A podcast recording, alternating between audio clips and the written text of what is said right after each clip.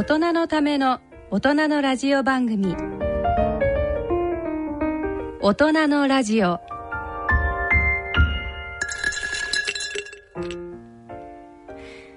ご機嫌いかがでしょうか？東京肝臓友の会の米沢敦子です。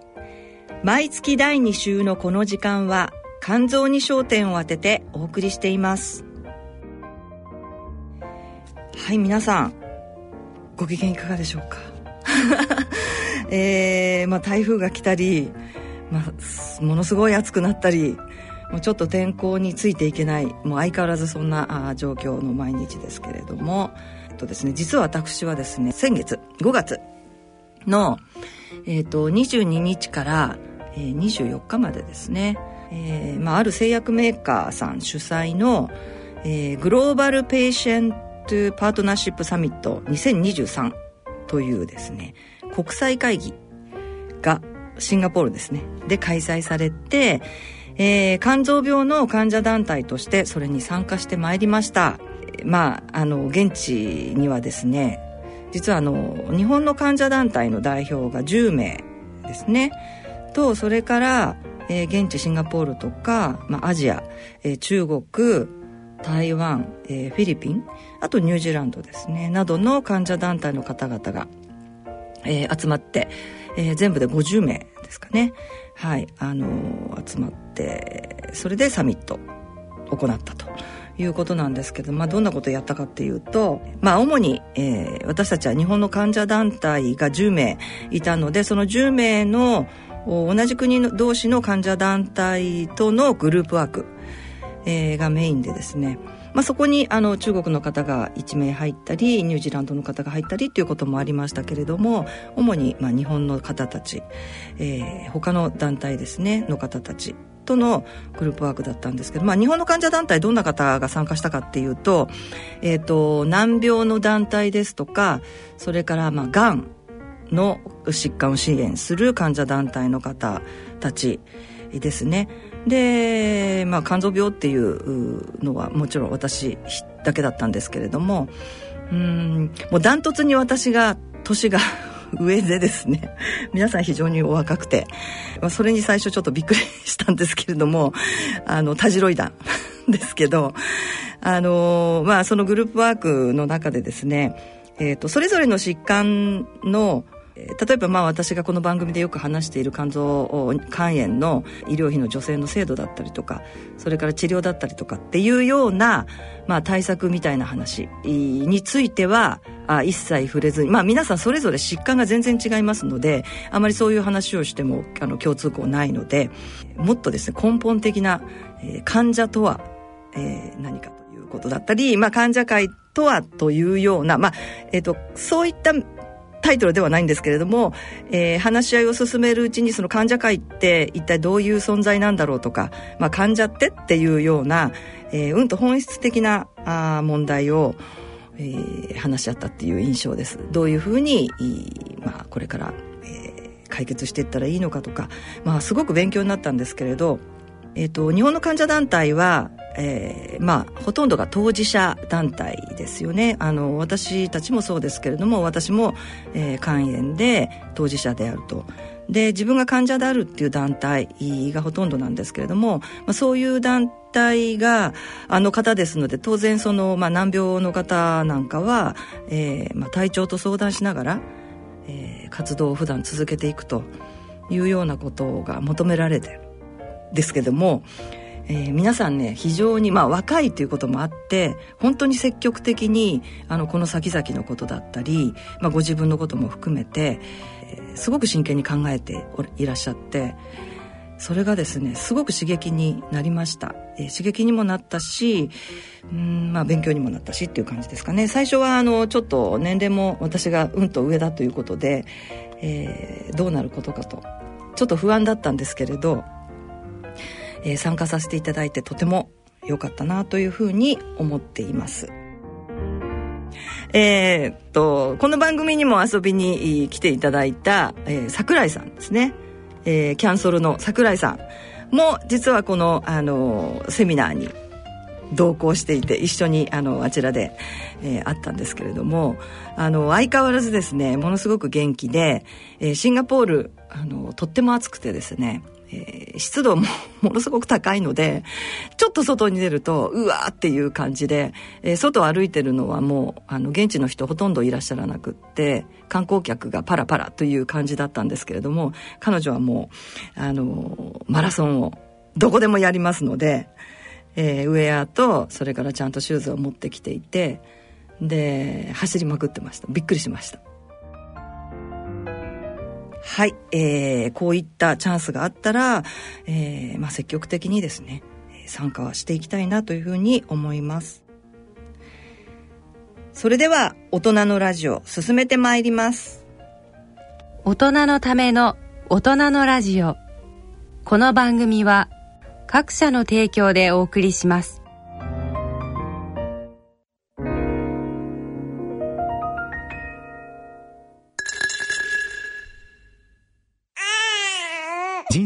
100年時代100年の人生をどのように生きていますか？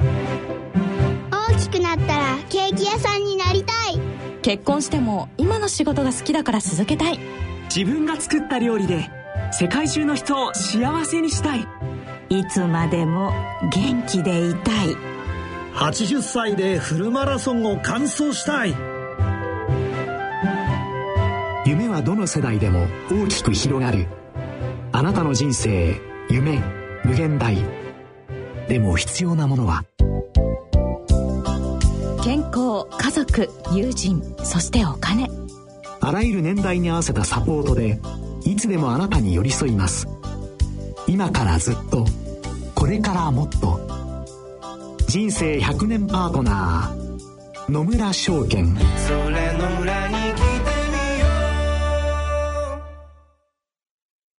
大人のラジオ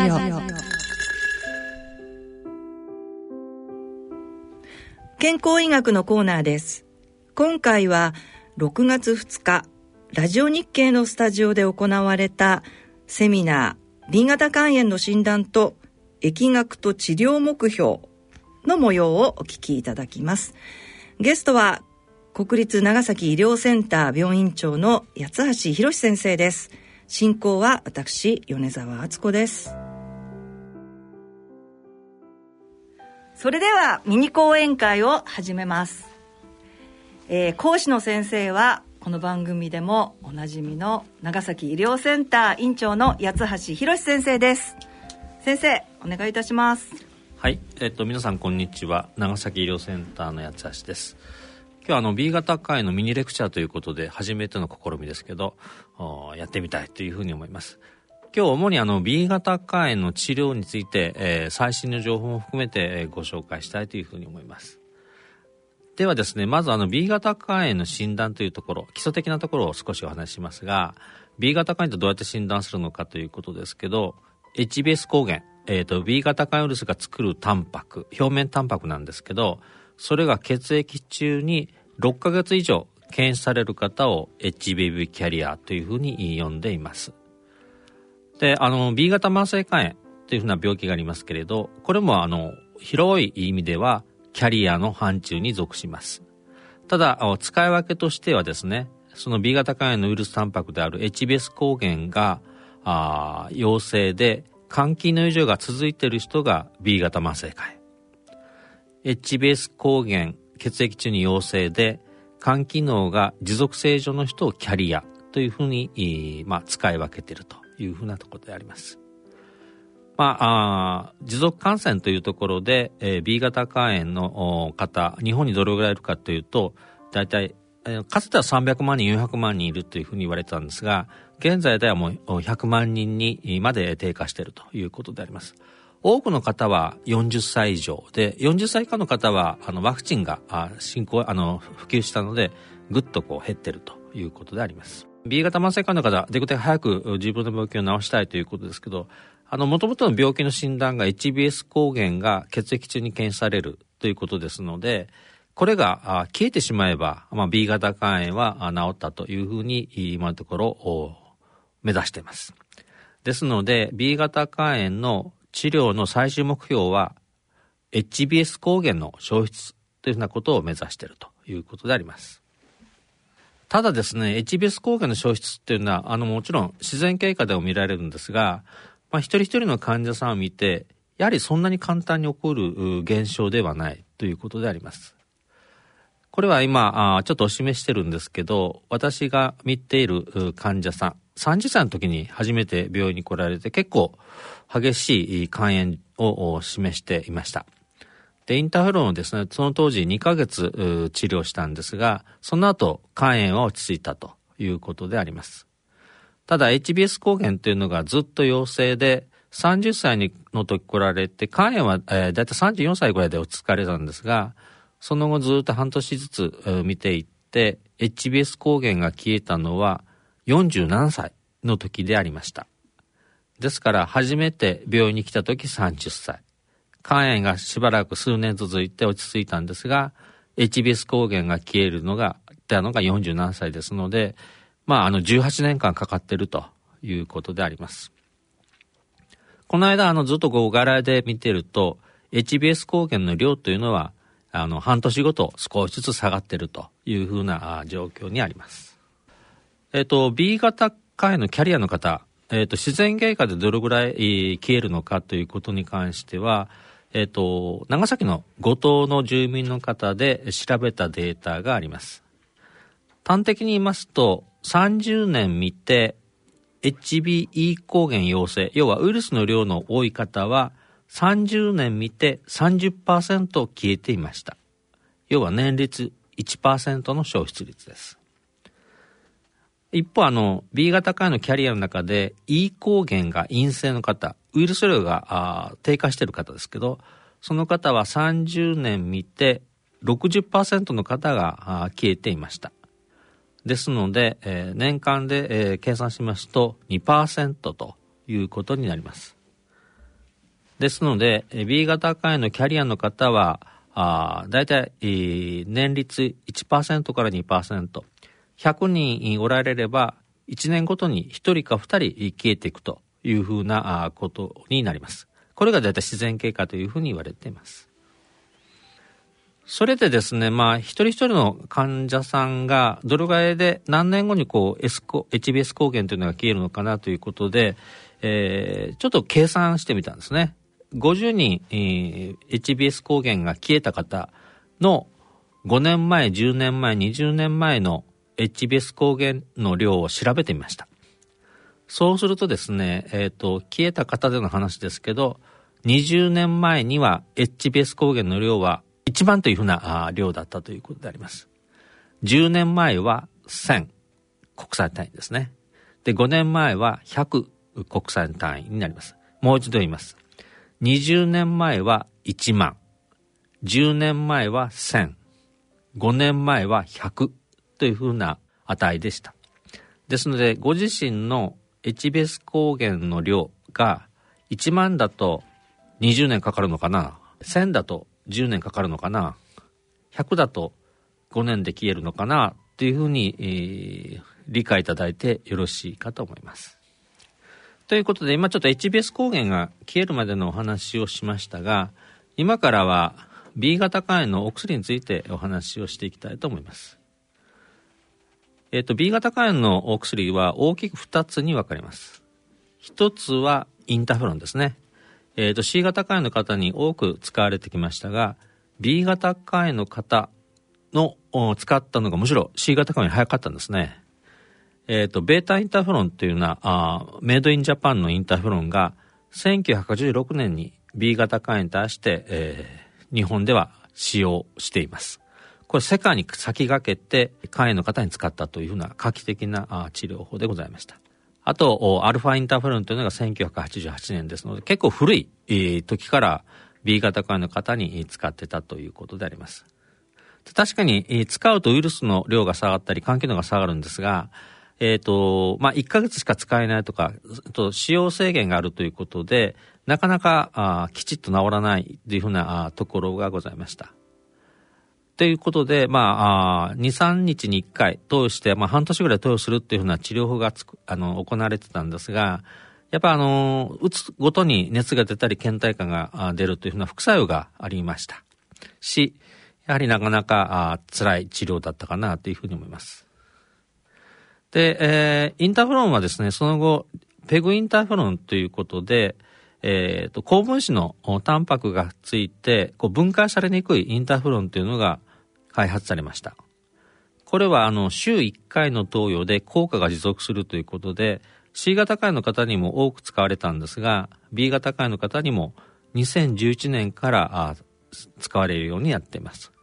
で、現在も B 型慢性肝炎のインターフロン治療というのは、このペグインターフロンを使っているというふうなことです。大体、えー、治療期間としては48週という、まあ、ほぼ1年ですので、えー、ちょっと長い期間なんですが、えっ、と、もし、えー、可能であればですね、一度このペグインターフロンを使ってた方が、後々 HBS 抗原はあ消えやすいということが確認されています。ただやはりちょっとこう副作用があるとか注射薬ということで、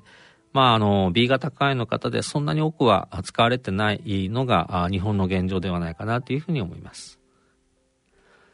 で、もう一つ、B 型肝炎の治療薬の代表的なのが飲み薬である核酸アナログ製剤になります。コールス薬ですね。えっ、ー、と、お薬の名前はライムジンというふうな薬なんですが、もともとこの薬があ B 型化に使われるようになったいきさつはですね、これはあライムジンはもともとは HIV、あの、エイズの方のウイルスで、えー、最初開発されています。というのはですね、B 型化ウイルスのあの増殖がですね、HIV ウイルスとちょっと似てるところがあったので、えー、そういうふうな RNA から DNA を作るというふうな逆転者の酵素がこのウイルスには必要なんですけど、それと重なってたというふうな偶然性があります。ですので、HIV と B 型肝炎と同時にかかってた人に HIV の治療としてライムジンを使ったら、実は B 型肝炎も良くなったというふうなあ偶然分かって、えー、B 型肝炎にも効果があるということが分かったということであります。で、2000年からライムジンは B 型肝炎の方に使われるようになりました。これやはりかなり画期的なお薬で、えー、それまで、えー、結構こう、どんどん肝炎が進行していく方、インターフロンでは抑えられなかった方が、ライムジンを用いることで、肝機能が正常になったり、えー、肝臓の予備能が良くなったりというふうなことが2000年前後から得られるようになったということであります。ただ、あの、最初に出てきたライムジンはですね、やはり1年ほど使うと薬が効かなくなるっていうふうなちょっと弱点があったわけであります。で、えー、そのようなあ薬が効かなくなる、いわゆる薬剤耐性なんですが、これに対してどうしてたかというと、追加の薬を投与するということで、アデホビルというふうなお薬をライムジンに追加するようなことをやっていました。これが2004年になります。アデホビルが使えるようになったのがですね。で、もう少し、えー、経ってからですけど、エンテカビルというのが使用できるようになりました。これはライムジンよりもですね、非常にこう、薬剤耐性の頻度が少ないということで、えー、B 型肝炎はこのエンテカビルがあ使えるようになって、えー、かなり、えー、治療しやすくなったかなというふうに思ってます。2006年の話です。で、えー、かなり多くの方がエンテカビルを服用することで、肝機能は正常で、えー、まあ自覚症状も取れてというふうな状態だったんですけれど、えっ、ー、と、そうしてるうちにですね、2014年ですが、テノホビルというふうなお薬が開発されたわけであります。一見テカビルとテノホビル、飲んでる方にとってはあまりこう差がないような形だったんですけど、よくよく見ると、少しテノホビルの方がコールス効果が強いとかですね、発がん抑止効果が強いとかあ、そういうふうなことが少しずつ分かってたということであります。ただ、このテノホビルというふうなお薬、効果が強いんですが、えっ、ー、と、骨と腎臓に副作用を示すということで、ちょっと、年配の方には使いにくいというふうな欠点がございました。あそこでですね、えー、テノホビルの薬の効果を持ちながら、テノホビルの副作用を軽くしたようなお薬、まあ、プロドラッグというんですが、そういうようなお薬で、タフというようなお薬が2017年に、えー、使われるようになったということであります。現在、えー、あの、多くの方、B 型肝炎の方、B 型慢性肝炎の方には、エンテカビル、で、テノホビルよりもタフの方がかなり今、現在使われるようになってるの、なってるのではないかなというふうに思っています。で、えー、今、お薬飲まれてる方は、エンテカビルとテノホビルとタフと3種類ありますので、若干ちょっと3つの違いについて整理しておきたいと思いますが、まずあの、薬の、あ、食事の影響ですね。まあ皆さん、あの、食事は捉えるので、食事の、取った後に飲んでいいのかとかですね、えー、空腹時なのか、食後なのかというところで、えー、ちょっとこう迷われる方がおられるかと思うんですが、一つ知っておかれたらいいと思うんですが、エンテカビルというお薬は空腹時に飲まないと100%吸収されないというふうなあところがあります。ですので、えー、空腹時、要は食事と食事の間とか寝る前にお薬を飲みましょうということであります。ただですね、ちょっとこの薬を飲むタイミングに制限があるので、つい飲み忘れてしまったりというふうなあことがあるというふうにお聞きしています。一方、あの、テノホビルというのとタフに関しては、食事の影響は受けませんので、一日のうちいつでも飲んでいいということで、まあそういう意味では確実にお薬を服用しやすいのかなというふうに思ってます。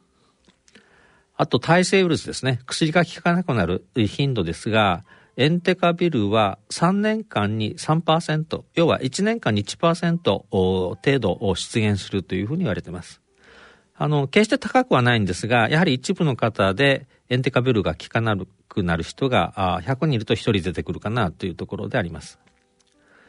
一方、あの、テノホビルとタフに関しては、そのような、あ薬が効かなくなるっていうふうな報告は現在まで報告されてないというふうなことであります。腎臓と骨に対する影響なんですが、エンテカビル、えっ、ー、と、腎臓の悪い方にも使えるんですけど、薬の容量を調節しないといけない。要は2日に1回とか3日に1回というふうなことで、えトイレを減らすというふうな調整が必要となります。で、えー、テノホビルに関しては、あ腎臓の悪い方というか、あの、薬を飲んでることで、えー、腎臓が悪くなったり、骨が脆くなったりする副作用が報告されています。で、タフに関しては、このテノホビルと薬の効果は一緒なんですけど、副作用に関しては、骨と腎臓への副作用が軽減されているということが確認されています。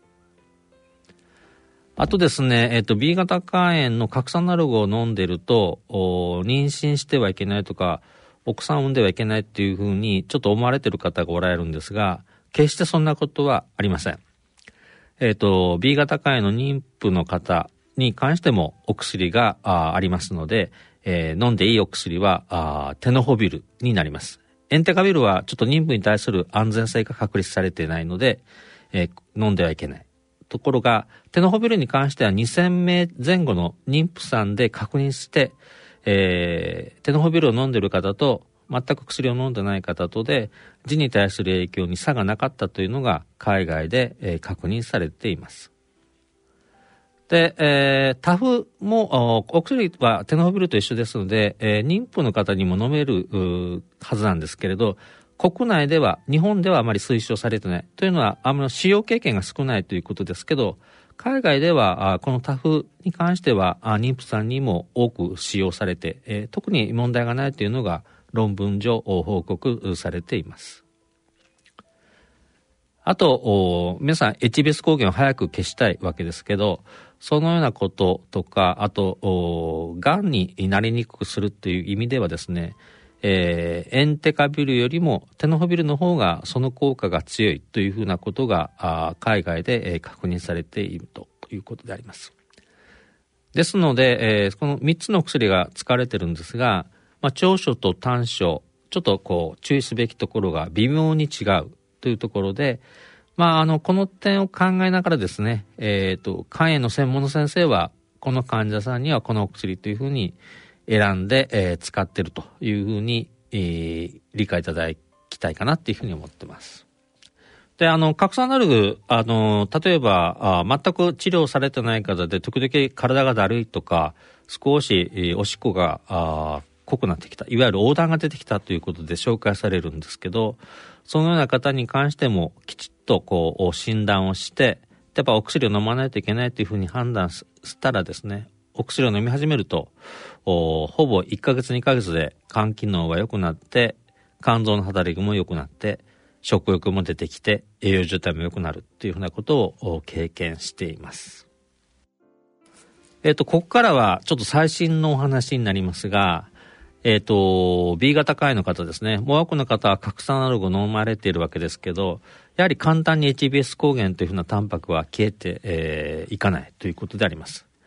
ですので、その HBS 抗原というのを早く消すお薬ということで、えー、新しいお薬が開発されています。今日代表的なものを少しご紹介しますが、まず一つは、HBV 侵入阻害剤。ちょっと難しいんですが、あの、幹細胞の中でウイルスが侵入する入り口のところを塞いでしまうというふうなことで、NC、NTCP 阻害剤えっ、ー、と、このお薬、実を言うと、欧米では、あ承認されているので、ブレピタイドというふうなあ名前がついています。ただ、これ B 型肝炎ではなくてですね、B 型肝炎にあ類似したデルタ肝炎に対して2000年から欧米では使われているということで、デルタ肝にはあ効果を示しているということが確認されています。B 型肝に関しては現在、えー、海外で、えー、あの臨床試験が進行しているということであります。で、2番目にですね、えー、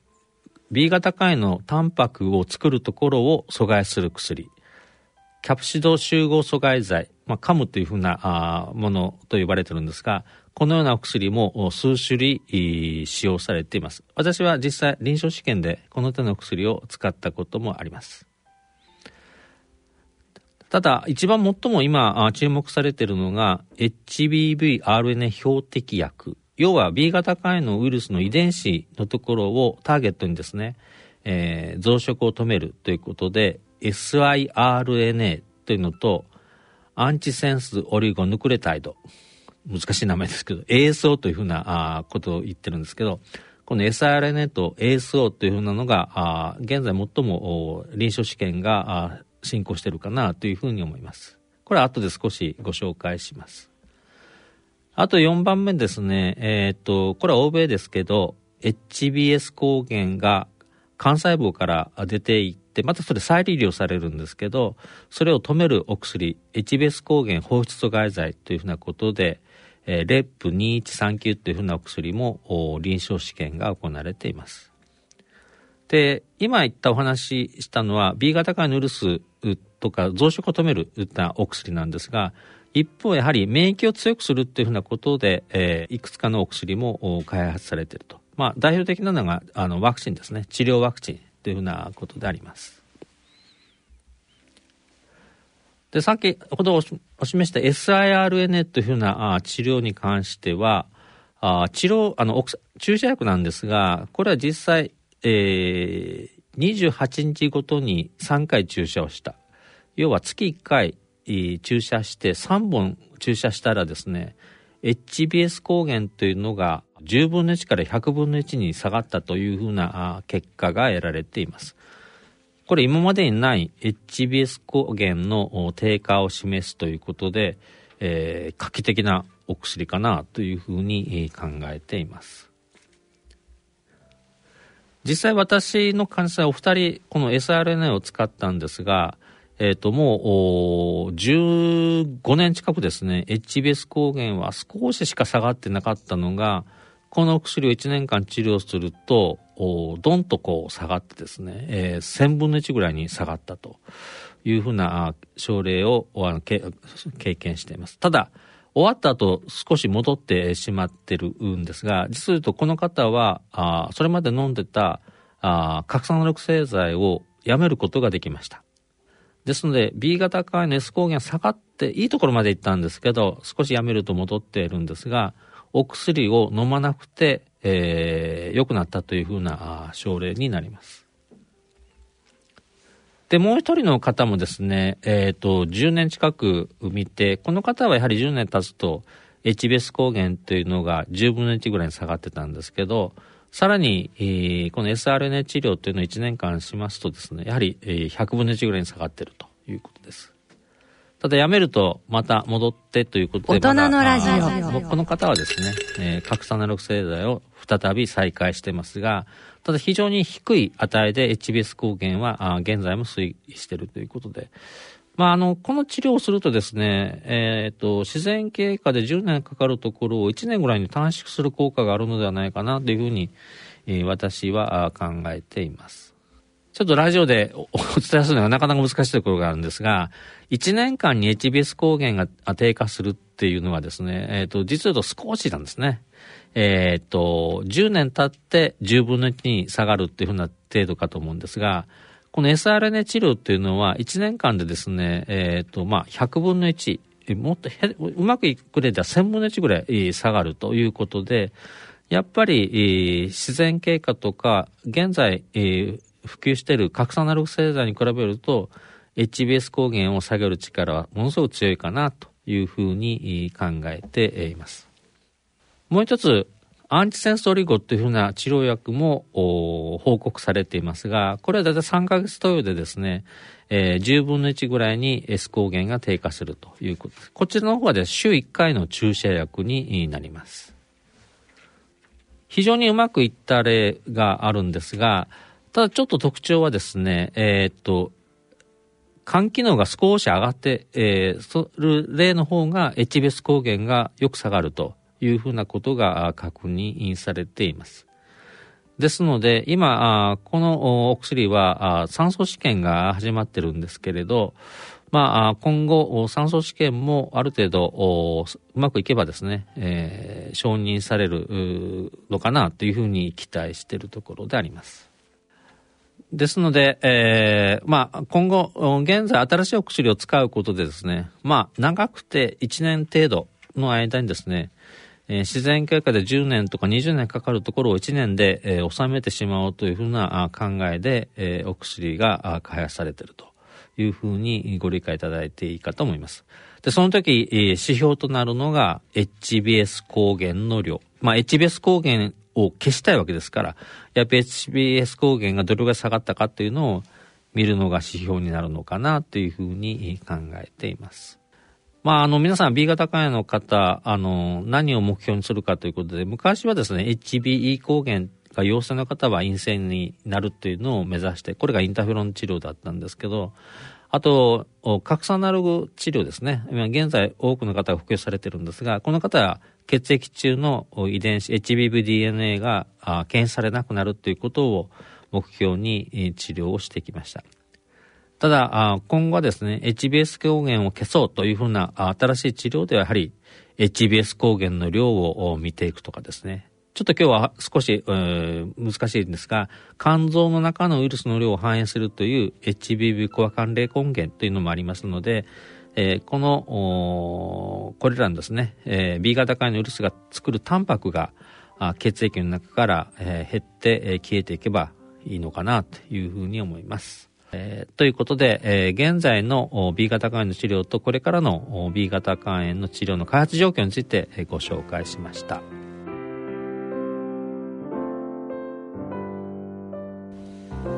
八橋先生どうもありがとうございました。それではここで音楽をお聴きいただきましょう。えー、私からのリクエストでサイモンとガーファンクルのミセス・ロビンソンです。はい、えー、今日はですね、えー、また私のリクエストということで、まあ、非常に古いサイモンとガーファンクル、私たち世代で、えー、知らない方はいないんじゃないかと思う。あまりにも有名な、1960年代から70年代にかけて、えー、大活躍だった、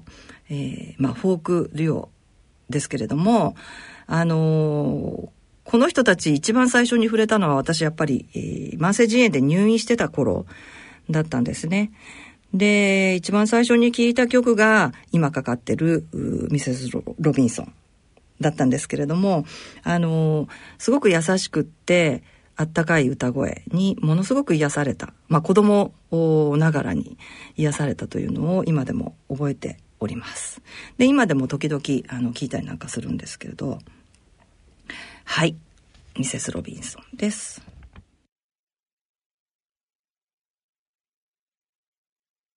大人のラジオ続いてはセミナー参加者の皆さんから質問にお答えするシーンをお聞きください。はい。ではここからはですね、えー、B 型肝炎の患者さん4人の方にいらしていただいておりますので皆さんから、えー、今八橋先生がお話になった、えー、内容についてでも結構ですしそれから、えー、ご自分で日々、えー、疑問に思っている何か、えー、先生に今日はこの機会ですので聞きたいということでも構いませんのでもしありましたらぜひぜひお願いいたします。まず誰が唇を切る感じ？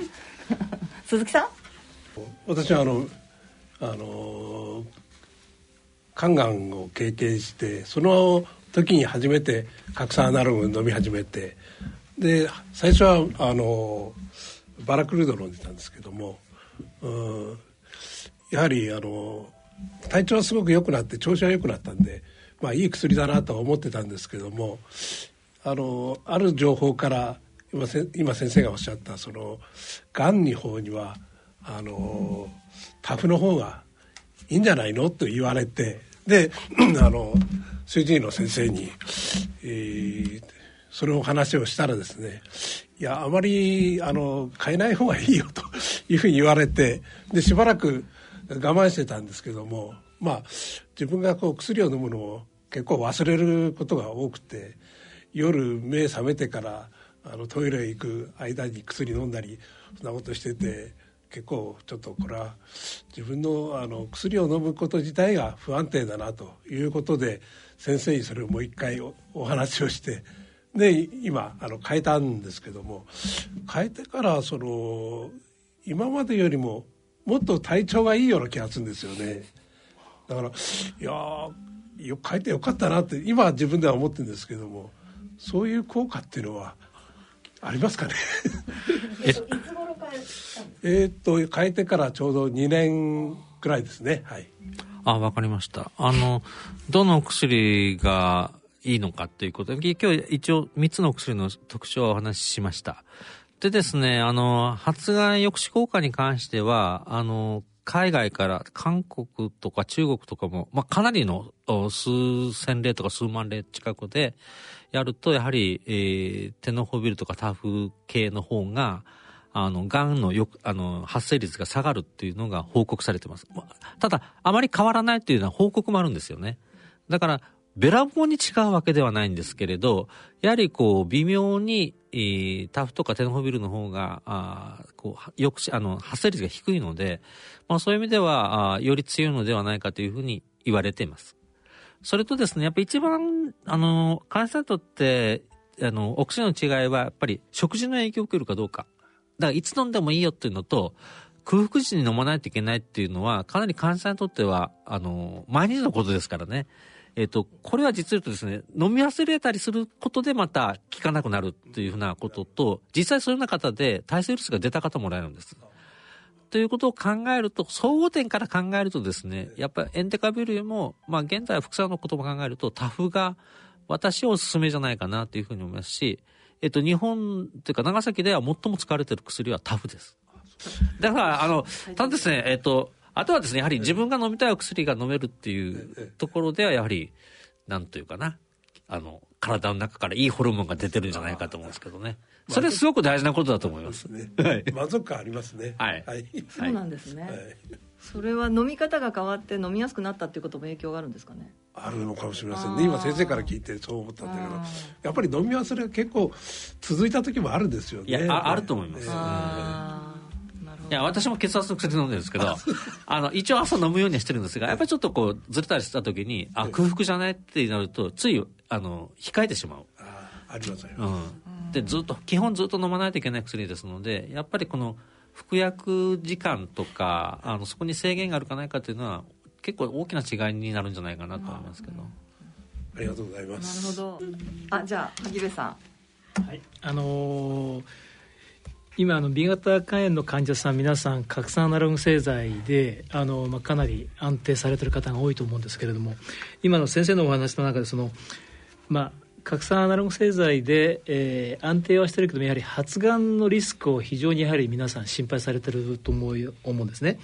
で今のお話からするとその、まあ、HBS 抗原えこの量を、まあ、しっかりウォッチをして、まあ、これを消失していくことによって発がんリスクを、まあ、抑えられるということになると思うんですがここはあの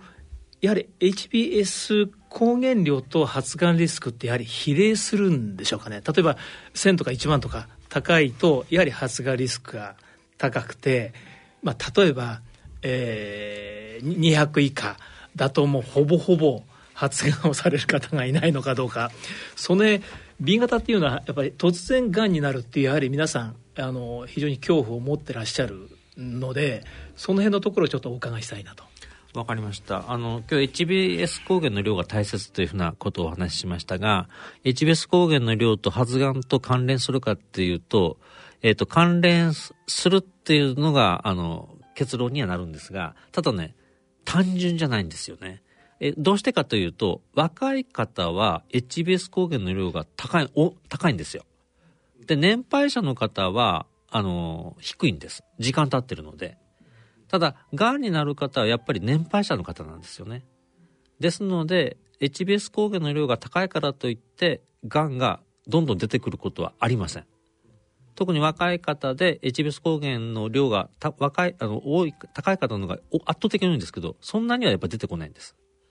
で、年配の方は、あ60歳、70歳ってなると、HBS 抗原の量は下がっているんですが、やっぱこう、癌が出てくる方がおられる。ということなので、えっ、ー、と、もちろん、いろんな条件でいくと HBS 抗原の量が高い人の方が癌ができやすいということは言われてはいるんですが、HBS 抗原の量だけではないということなんですね。このあたりがですね、B 型肝炎と発がんのことを論ずる上で難しくしてるところなんです。で、ただですね、やっぱり B 型肝炎でがんになりやすい人っていうのは肝、肝硬変の方なんですね。肝臓が硬くなってる方はやっぱりできやすい。で、柔らか、肝臓が柔らかい方は発がん率は低いんですが、ただですね、肝臓の柔らかい方の方が90万人ぐらいいるんですよ。100万人、あ10万人ぐらい肝臓の硬い方かもしれませんが、で、やっぱり90万人いると、やっぱり、あの、頻度は低くても出てくるので、やっぱり慢性癌でも出てくるっていうような話にはなるんですが、ただ、確率論から言うと、やっぱ肝臓の硬い方の方が、癌はできやすいです。あの、ちょっと少し関連して、まあえーと、S 抗原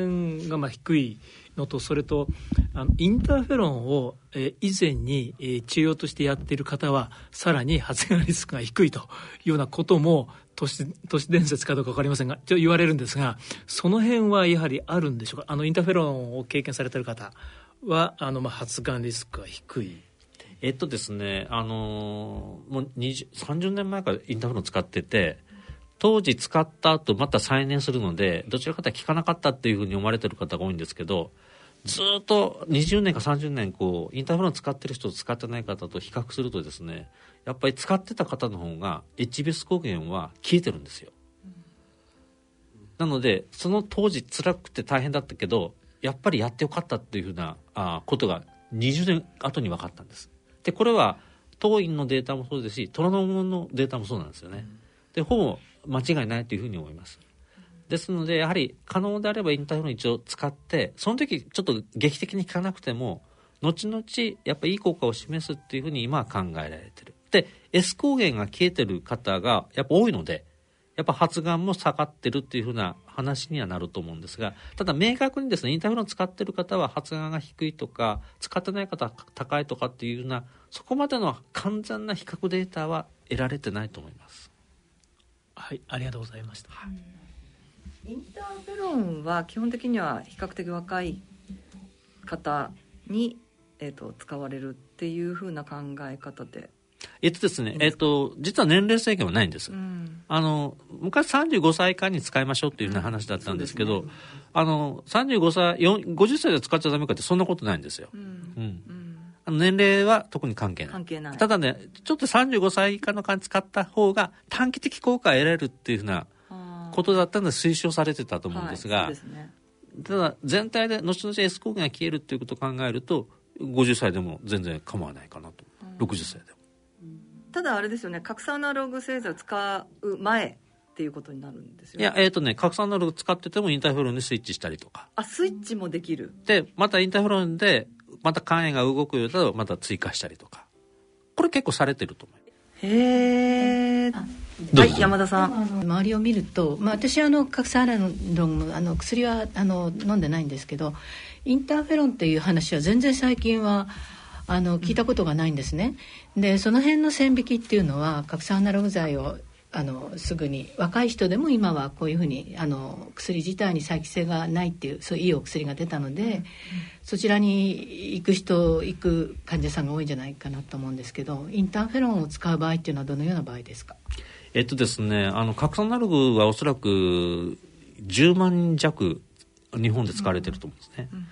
インターフェロンというのは、ね、年間1000人使われてないと思います、だから非常に限られた人っていうのと、うん、ある程度やっぱインターフロンを B 型化に使う先生は専門家ですね。専門の先生、B、肝炎に対して特に B 型肝炎の専門の先生はやはり一度インターフロンをあの治療の方法として提示するかと思います。それは年齢関係なくですか？年齢関係なく。あの、というのとあの肝臓学会のガイドラインもあの可能であれば一度インターフロンを使うことを考えましょうっていうふうに書かれて。先の肝がんのリスクのを少なくするためっていうことですか？肝がんのリスクっていうよりもやっぱり HBS 抗原の消失率が高いっていうところだと思います、ね、一度使うとそういう消失率が高いっていう。ただですね結局その時にすぐ効くっていうよりも10年後20年後の話ですので、やっぱこの辺りのこう治療のあの目標とかですね、やっぱ経過を長く見るとかそういうようなことも踏まえてですので B 型肝に対するインターフェロン治療っていうのは C 型肝にインターフェロン治療とはちょっとかなり考え方が違うかなって。そうですね、うん、ただインターフェロンイコール副作用が強いっていうなんかそういうの皆さん多分認識があって核酸アナログ剤の方がまあからなんか飲む人は楽なんだろうなというふうには思うんですけど、ね、やっぱインターフェロンだと日常生活少しこう抑制がかかりますでしょ、う、はいで皆さんやっぱあの皆さん仕事しないといけないし家事もしないといけないわけですから、はい、やっぱ核酸ナルグの方がはるかに使いやすいお薬だと思いますね。うん、はい。ありがとうございます。インターフェロンって先生自身も結構その使ってる時の患者さんに対してしんどいっていうか、まあ、副作用が出てそれに対応したりとかっていうことが出てくるので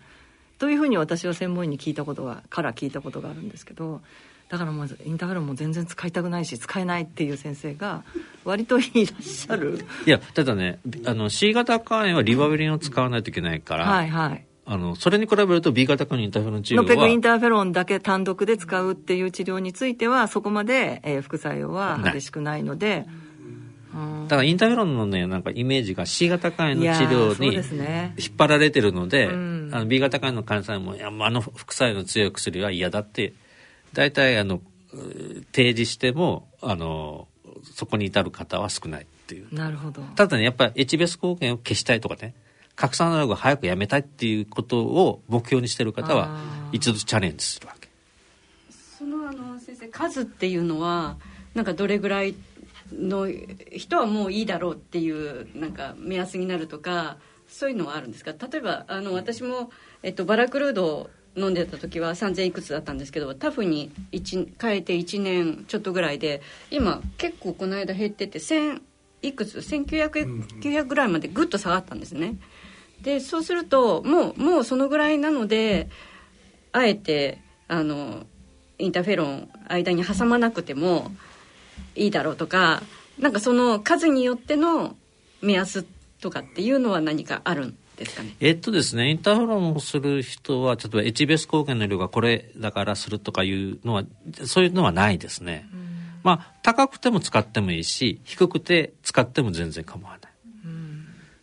むしろちょっとこういろんなタイミングとかですね肝機能が上がった時に使うとかあのいろいろあるんですよね。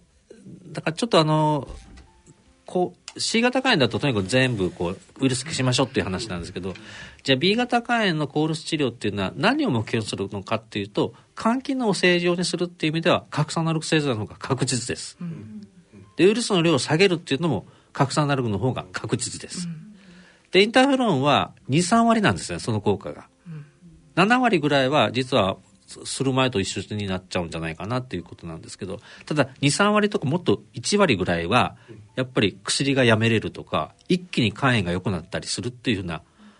ことが得られるんです。C 型肝炎で散々やっぱりもう皆さん周りの、ね、方とかを見てるし情報を得てるのでなかなかインターフェロンっていうのは難しいかなってだからやっぱりインターフェロンを進める先生は専門家だと思います。うん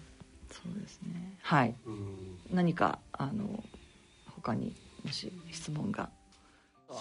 あの最近あの私の治療でねあの あのラジオ波をやったんですけどもがんの治療で、ね、がんの治療としてね、はい、で最近ラジオ波じゃなくてあのマイクロ波。マイクロ波が結構、あの情報として入ってくるんですけどもラジラジオ波よりもマイクロ波の方はいいんですかね？ああそれ。はね、ええ、あの昔のマイクロ波って言うと小さいものしか焼けなかったんですけど、え、今あのラジオ波よりもよくしっかり焼けるっていうような、うん、新しいのが開発されてるみたいなんですよ。そうなんですだからあのマイクロ波っていうのは、ちょっと昔と今と違う。違うんですね。そうですか。でねあの、当院ではマイクロ波やってないんですよね。やっぱラジオ波なので、それをややれとする方はかなりのがんの専門家だと思います。はい、これから普及していくものなんですか？それとも、まあ、ラジオ波とあのまあそお互いにこう共,、まあ、あの共存していく治療と考えて、ね、やっぱ圧倒的にラジオ波で治療されてる方の方が多いと思うんですね。多いですよね。ただあのがんの治療はその今薬、えー、薬治療っていうのと、えー、あと放射線治療、はい、あ放射線、放射線治療っていうのとあと薬物治療とか、えー、あと手術とかっていうことなので。やっぱがんに対するこうアプローチっていうのがやっぱいくつか全く系統が違うもので成り立ってると、あと血管沿いもありますね、だからやっぱそれをこううまく組み合わせることかなという気がします。はい、もう完全にラジオ波やらないっていう先生あの本当にラジオ波のばかりやってた先生がもうかんもうあの僕マイクロ波しかやらないからっていう先生は、だから両方知っておられてマイクロ波を選んでるので、うん、いいんだと思うんですよね。いいような気がします。はい。はい、はい、萩部さんどうぞあの先ほど新薬創薬のちょっと話が出たと思うんですけれども今あの、まあ、この SIRNA もしくは、えー、の ASOS、まあ、この辺が今あの酸素とかいろいろこう治験が進んでるんですがやはり今あの B 型肝炎のウイルスを、まあ、S 根源をまあ消していくという意味ではここがやはり今、まあ、最先端というかいう状況なんでしょうか？あのそうですそれとですね、えーと、欧米はやっぱ1回のこれらのお薬で S 抗原を全部消してしまおうというのを目標にしてるみたいなんですよ。でそれから言うとですね S 抗原は下がかなり下がってるんですがあの消えて再燃しないというところまでまだ行ってないんですよね。なのでもう少し強いお薬が必要なのか別系統が必要なのかというか今すでに新しいお薬がある中で組み合わせた方がいいのか今そんなこと考えてます、うん、これが一般にこう薬として出てくるとなるとやはりまだ時間的には5年とかかなりまだ先になりますか。ら まあこういうのができればいわまあそのドラッグフリーっていいますか薬核酸アナログ製剤今あのまあ先ほどお話しかすればあの10万人ぐらい飲んでらっしゃるということであれば、まあ、やめたい方あの薬やめるとなんか体調が良くなるっていう方もいらっしゃるんでやめたいと思ってる方は、まあ、次こういうもので、まあ、やめたいっていうお気持ちがあると思うんですけどそれはやはり5年先とかそんな状況にやっぱなってしまうんですかね。えっとですねあのもし全てうまくいけば多分12年で薬は承認されるんじゃないかと思うんですね。というのはですね、うん、もうすでに名前がついてるんですよね。うんうん、今日私今日カタカナでお話ししたじゃないですか。はいでというのはあのもうすでにあのエントリ阻害あの侵入阻害薬っていうのは、うん、デルタ肝炎にお薬、はい、承認されてて、うん、薬の名前がついてるんです。よ、でそれが今 B 型肝炎に対して臨床試験が行われてる、でもう一つね ASO もあのカタカナで薬の名前がついてるんですよ、だけどまだ承認はされてないんですがかなりそれを念頭に置かれってるのでそういう名前がついてるのかなというふうに私は考えたりします。じゃあその承認の見込みっていうのは どれぐらいのあれなんですかね？あと何年後とか？わからないですね。その臨床試験がうまくいけば最短コースになりますし、うまくいかなければ追加の試験とか、あの中止になることもあります。もちろん。国内で今酸素酸素ね、酸素試験が行われているのはもう公開されてますので、あの今もう進行してます、はい。B 型肝炎の方は皆さんやっぱりあの消したいですよね。そういう興味津々ですよね本当ですね。消したいですよね、でないと今までのその拡散なのが、まあ、ずっとね飲み続けるっていう状況が続いていくので、やっぱりうん消したいと皆さん思われてると思います。はい。これ先生 siRNA と ASO っていうのはお同じなんかいやどこか違うとかあえっ、とね同じもの。オクスあの RNA を阻害するメカニズムが違うんですよ。だから作用基準がまああの違う。ということですね。あの前先生あ前も先生がおっしゃっていた SIR、えー、と RNA の方は、あの注射じゃないですか、はい。注射。で ASO もも注射。あそれは同じなんですただ投与間隔が4週間に1回と一週週1回というようなちょっと違いはありますけど、ね、どっちが？SRN の方が4週に1回だった。4週に一うん、ほとんど何も患者さんを訴えないですね。副作用的なものは何もないってことですね、特に副作用があるとかそういうことでもないです私は SRN の方はあの経験してますが特に何も訴えられませんでしたね、なるほど。他に何か聞きたいことありますか？さっき先生おっしゃってたそのこの侵入阻害剤とこの siRNA ですかね。こういう組み合わせの話っていうのは具体的にはあるんですか？えっ、とそれはですねそれぞれが全部承認されれば組み合わせる話があると思います。あ。というのとねそうですね今あるお薬でちょっとあの不十分な場合何を併用してるかっていうとペグインターフロンなんですよ。上。だからやっぱペグインターフロンは S 抗原を下げる力が現在あるお薬の中でははっきりしてるんです。核酸アナログよりペグインターフロンの方が S 抗原を下げる力が強いというのは確認されてるんです。ただ3割ただ3割そうです。で実際にそういう実験も行われてる、海外で行われてる。行われてる、うん。そうですか。だから ASOS にえその後インターフロンする。SRNA の後にインターフロン使ったり。されてます。り開発試験でですね。ですので多分皆さんちょっとインターフロンがちょっとこう嫌だよ。嫌だっていう いや。ここういう感じですか多分ね僕は C 型肝炎の印象はちょっとあれかと思うんですけどちょっと B 型肝炎は B 型は病態も違うのと単独投与なのでもう少しちょっとこう考えてもいいのかなというふうに思います。先生実際にあの臨床の場でやインターフェロンは？やってやってややりましたうちインターフェロンはね多分延べすると150量ぐらい使ってる。であの非常に良くなった例もあるぐーっと S 抗原下がってる、まあ、ただ分かんないんですもんね。ただね確実に下がるっていうふうにならですよね。ねだからまあちょっとギャンブルじゃないけど賭けみたいなところがあるっていうことですね。それでやるかやんないかっていう話なんでしょうけど。うん。はい。どうぞ。そのギャンブルというお話が出ますとね。まああのまあ、これからなんて言いますかな。い遺伝子のそのウイルスの、まあ、遺伝子変異みたいなものが、まあ、例えばヨーロッパでまあうまくいってるとかああだこうだってこう出てくるとやはりその遺伝子そのものの、まあ、こう I97L の変異とかっていう話がこう出てて。えー、と B 型肝炎ウイルス測定できなくて、えー、となかなかそこの確認は取れないんだけど実はそういうところの変異があると、まあ、あのな治りやすいというか要するに消失しやすい、S 抗原が減るみたいな話も出ていてやはりそういった意味ではその遺伝子のあの、まあ、これから先そういうウイルスの、まあ、検査といいますかね。あの測定方法がもっともっとこう確立されていくことで、まあまあ、効かない薬をやるよりは 的確な薬がこうできてくると非常にまあ患者とするとあの助かるんですがそういった方向にもあの全体的に今行くような形なんでしょうか？えっとですね HBS 抗原が効きやすい B 型肝ウイルスの型っていうのも分かってるんですね、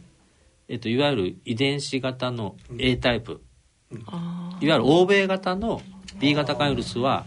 あのウイルスそのものが消えやすいんです。で日本人の多くの方が遺伝子型 C でこれが最も S, S 抗原が消えないタイプなんですそうなんだ。なので欧米で使うといろんなお薬が S 抗原が消える率が高いんですよそうそうジェノタイプ A と、まあ、例えば C のここの違い相違あたりがいろんな形で今確認はされていて、はい、まあ今言ったそういうその I97L だとかそういうところが多分ジノタイプ A と C が違ってたりとかっていう研究は今盛んには行われてはいると。行われてるけますがじゃあどうして遺伝子型 A であの消えやすいのかっていうのを明確には分かってないんじゃないかと思うんですよね。なのであの国際共同治験した時に世界の先生と日本の先生とで S 抗原の消失ということを議論した時に話が噛み合わない時があるんですよ。見てる患者さんが違うんですよ。日本だとやっぱそんな簡単じゃないで海外はジェノタイプあの遺伝子型 A なので消えやすいんですよ。現在も。だからもう一気に消せるだろうというふうに考えてる節があって治療のゴールはもう100%極端ですねえー、新薬で消せるみたいなのをゴールにしてるけど日本の先生方いやそんなに簡単なもんじゃないよっていうふうになったな上で一緒にこう議論してあのプロトコル決めたりしてなるほど。じゃジェノタイプ A とジェノタイプ C ってちょっともう全然違うようなイメージもあるのかもしれないですね。そうなんです。でジェノタイプ A でこういろいろ治験やっても、まあ、日本人特有のジェノタイプ C でを中心に治験とかいろんなことやっていかないとやっぱなかなか消せる薬っていうのがやっぱり難しいってことですかね。ただ実際じゃあ日本の方が難しいかというと実は日本の方が成績が良かった場合もあったんですよ。うん、でこの辺りはねあの 分かんないんですけど日本人ってやっぱ薬とかあの治療をきっちり受けられる。で海外はあのやっぱちょっとね治験にしても患者さんがその通りされないのがありそうなんですよね。だからですねまあウイルスの遺伝子型的には欧米の方が有利かもしれないんですけど、治療をきちっとやるっていう意味では日本人とかアジア人の方が有利なところもあるのかなとか、だからそういうのも含めて国際共同治験が行われてます。なるほど。あのもちろんあの遺伝子型ごとに成績も評価するし国によってもちゃんと評価は分けてはやってるんですね。るほど。はい。えっと私はね遺伝子 B タイプなんですね。それであの若い時は結構発症したのは378歳の頃なんですけどその頃からまあ15年50歳ぐらいまで結構入退院してあの大変だったんですけどその後経過が良くってまあ、薬を飲むか飲まないかぐらいのところは随分あったんですけどあの主治医がもう飲まなくていいっていうことでずっと来て。でここ2年ぐらい一挙にそのウイルス量が落ちてこの前はあのマイナスになりました。っていうあのウイルスがもう例えば他の成人病あのありありますよね。検査あの自治体の検査でもあのマイナスになるだろうって言われてこの前ちょっとねあれ？S 抗原も？S 抗原がそうなんですよ。でこの前ちょっと測ったんですね。測ったっていうかあの調べたらあのなかったんです。マイナスって言われたんですよ。でまあうちはあの子供が2人ちょっと母子感染してるものですからタイプは多分 B なんですけれどもあの同じような経過たどるのかなと思って私はちょっとね今、まあ、子供たちは慢性肝炎ですけれどちょっとその辺が少しだけ期待してます。同じタイプだとしたら、えっと、いや日本でもですね遺伝子型 C と B は B の方が消えやすいです、うん、やっぱりそうだね、はい、私東北なんですけど先生はそれを見て「ああなた東北か沖縄でしょ」って言われたんですよ、はい、それで、まあ、確かに東北なんですね。はい。その B って分かった時大体だからあの子どもたちも今はちょっと慢性肝炎ですけどちょっと期待できるのかなと思って、まあ子どもが小さい時はこの子たちが大きくなった頃にはねもうねあのあの薬いい薬ができてもう大丈夫だよって言われてたのに、まあ、もうその子も45ですからなかなかスムーズにはいかなかったと思うんですけれども、はい、この先じゃあ期待していいのかなと思いながら、はい、あの遺伝子型的にはやっぱ B の方が消えやすいです、うん、もう東北大学の先生と話してもやっぱり九州で我々見てる患者さんとやっぱこう、ま、あの100人ずつ見てると消え方は違います。そうなんですか、うん、はい、ありがとうございました。はい。いかがでしょうか。よろしいですか？はい、えー、それでは、えー、今日は皆さんにいろいろな質問をしていただいて先生に答えていただきました、えー、では、えー、相談会を終わりにしたいと思います。今日はどうもありがとうございました。ありがとうございました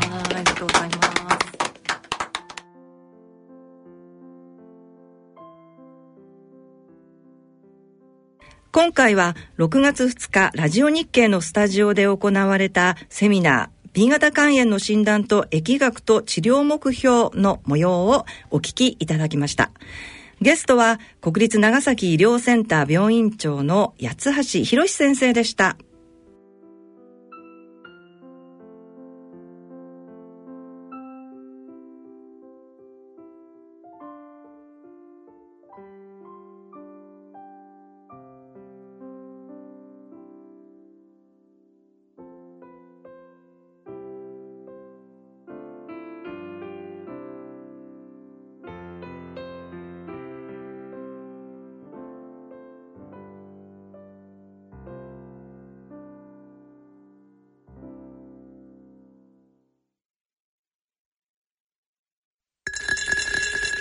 大人のための大人のラジオ今回の大人のラジオはいかがでしたでしょうか？それではここでお知らせがあります。えー、6月15日、16日に、えー、奈良県の JW マリオットホテル奈良というホテルでですね、第59回日本肝臓学会総会が開催されます。えー、開催に先立ちまして、奈良医科大学教授で学会会長の吉次先生から、奈良宣言2023というのが発表されるということなので、これをですね、ぜひ、あの、ラジオで宣伝してほしいということを 依頼されましたので、ここでお伝えしたいと思います。えー、この番組をお聞きの皆様、まあ、肝臓病関係者の皆様だけでなくてですね、記者の方などなど、えー、ぜひお出かけいただければと思います。お問い合わせは日本肝臓学会までお願いいたします。えー、この学会ではですね、えー、私も登壇いたしまして、今月に1回江口病院で行っているピアサポート外来についても発表いたします。内容についてはまた、この番組でご報告いたしますので、お楽しみに。